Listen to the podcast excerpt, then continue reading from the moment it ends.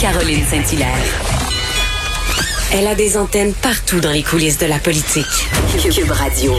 Un été pas comme les autres.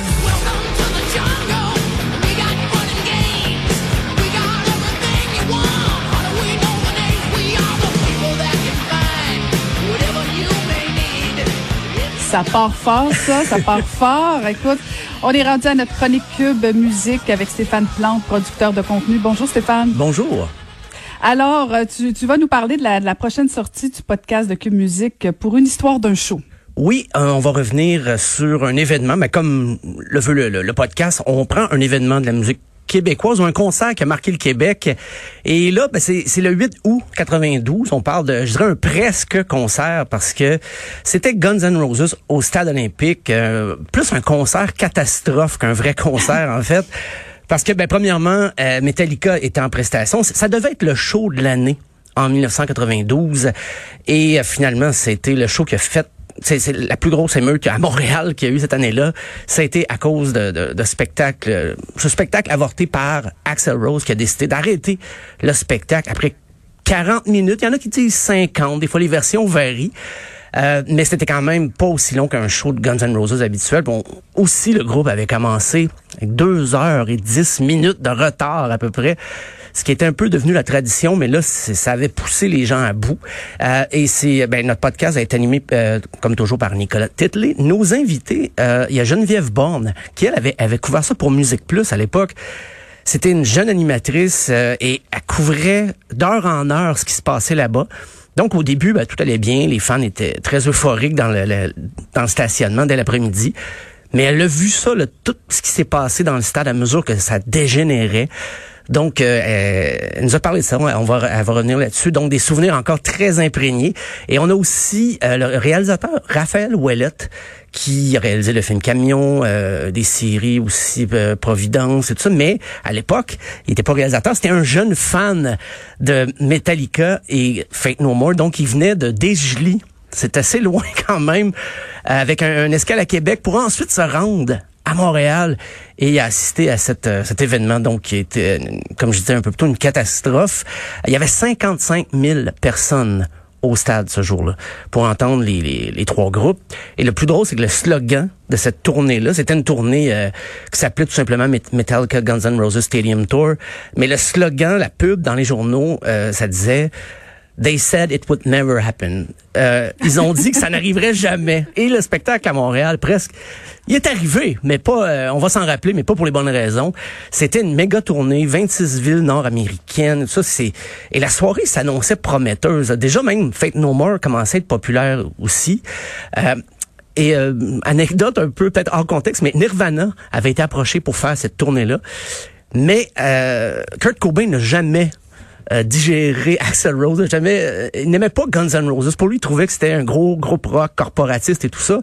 Et déjà dans une entrevue à MTV en 91, Kurt Cobain avait dit qu'Axel Rose ne respectait pas ses fans parce qu'il les faisait toujours attendre pour les spectacles. Et moins d'un an plus tard, c'est arrivé à Montréal. Euh, mais il faut dire aussi, pour revenir, Metallica, juste avant, est arrivé un accident. Il y a des, euh, une pièce de l'équipement pyrotechnique qui est tombée sur le chanteur-guitariste James Hetfield. Donc, pendant la chanson Fade to Black, donc on continue pas le spectacle, mais là, on a une bonne raison. Euh, il était, il est allé tout de suite à- au General Hospital à Montréal. Il avait une brûlure au deuxième et une autre au troisième degré. Donc, on s'entend que ça a pris fin d'une façon euh, un petit peu abrupte. Et là, on se disait, bon, ben, Guns N' Roses va juste commencer le spectacle plus tôt, mais c'était peut-être mal connaître euh, Axel Rose et ses euh, musiciens. Donc, deux heures, dix minutes plus tard, ils ont enfin commencé le spectacle, mais là, ça allait pas très bien. Euh, Axel Rose s'entendait pas. Euh, finalement, après 40 minutes, il décide de s'en aller. Euh, il disait qu'il y avait des problèmes de gorge qui affectaient sa voix.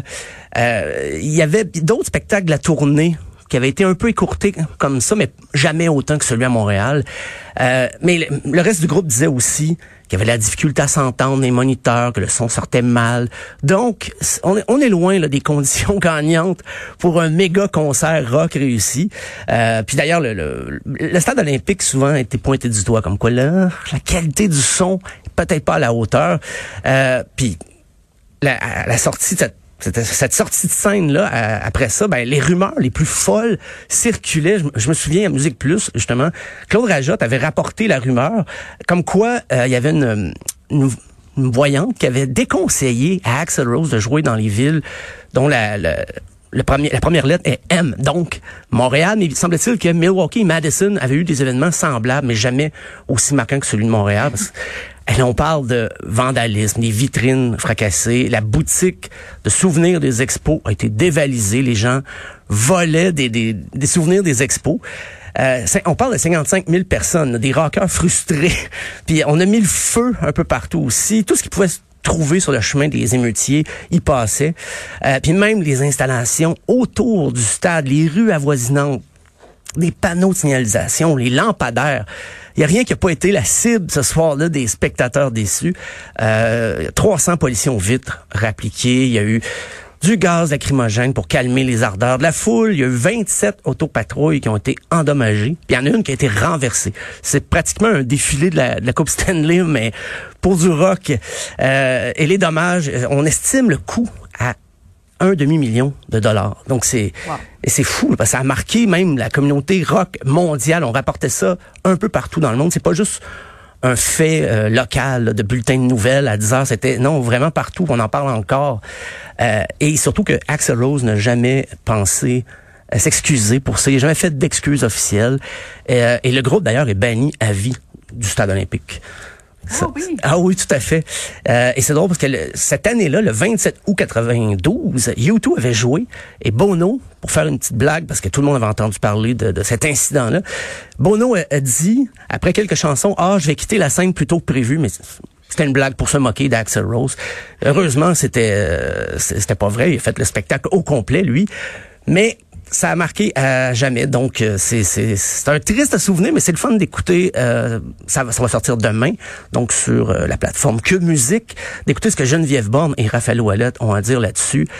Ça, ça laisse, ça laissé des séquelles un peu dans l'esprit des fans. Et même le lien s'est rompu peut-être pour quelques années, du moins entre les fans québécois de Guns N' Roses et Axel Rose. Il y a quelque chose qui, qui s'est brisé ce soir-là. C'est, c'est le mot Mais en fait, c'est ça, je me, je me demandais, euh, Stéphane, parce que bon, euh, tu disais qu'ils ont été bannis du stade olympique, mais est-ce que est-ce que Guns N' Roses a, a réussi à, se remettre de ça? Est-ce que les fans leur ont pardonné? Euh, ben, euh, je dirais qu'au Québec, ça a pris quelques temps, mais c'était pas une bonne passe pour même pour Guns N' Roses, même s'ils étaient au sommet de leur carrière. Un an après, euh, la moitié des membres vont partir. Euh, Axel Rose a passé des années à remettre le groupe sur pied en voulant garder le nom. Mais euh, l'album qui va suivre, Chinese Democracy, va, prendre quoi 14 ans à sortir à peu près.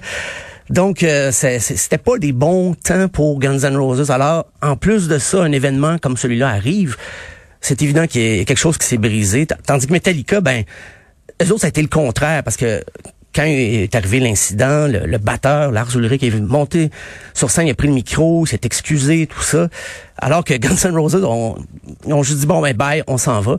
Et surtout, ben, Axel Rose avait dit, on va vous rembourser. Mais le promoteur de l'époque, euh, contrat en main, avait dit, non, euh, ils ont joué assez longtemps, tout le monde a eu un spectacle assez long pas aussi long que prévu, mais donc les, les fans, c'était 35 dollars à l'époque, ce qui en 92 était quand même quand même c'était pas un gros montant, mais c'était quand même assez cher pour un, un, billet de spectacle comme ça. Donc euh, non, personne n'a eu ces 35 dollars de en retour du promoteur qui était donc et Donald euh, à l'époque. Donc c'est avec contrat en main, c'était défendu. Je me, rappelle très bien ça à la télé d'ailleurs. Il avait dit non, on peut pas, on peut pas rembourser. Ils ont joué au moins. Euh, je sais pas c'est quoi le temps. J'imagine que ça doit être 40 minutes peut-être parce que c'est le temps que Guns N' Roses a joué ce soir-là. Et ça me rappelle de Madonna aussi en début d'année hein, avait pris quoi je pense trois heures et demie de retard un spectacle euh, à, Paris fait que c'est ça. Oui puis en, Floride aussi elle, ah fait, ça souvent ouais. Ah ben qu'est-ce que tu veux? On n'attend pas une reine non. semble-t-il. Hein. Écoute merci beaucoup on va écouter ça demain euh, dès demain sur Cube Musique. Merci beaucoup Stéphane Plante. Merci.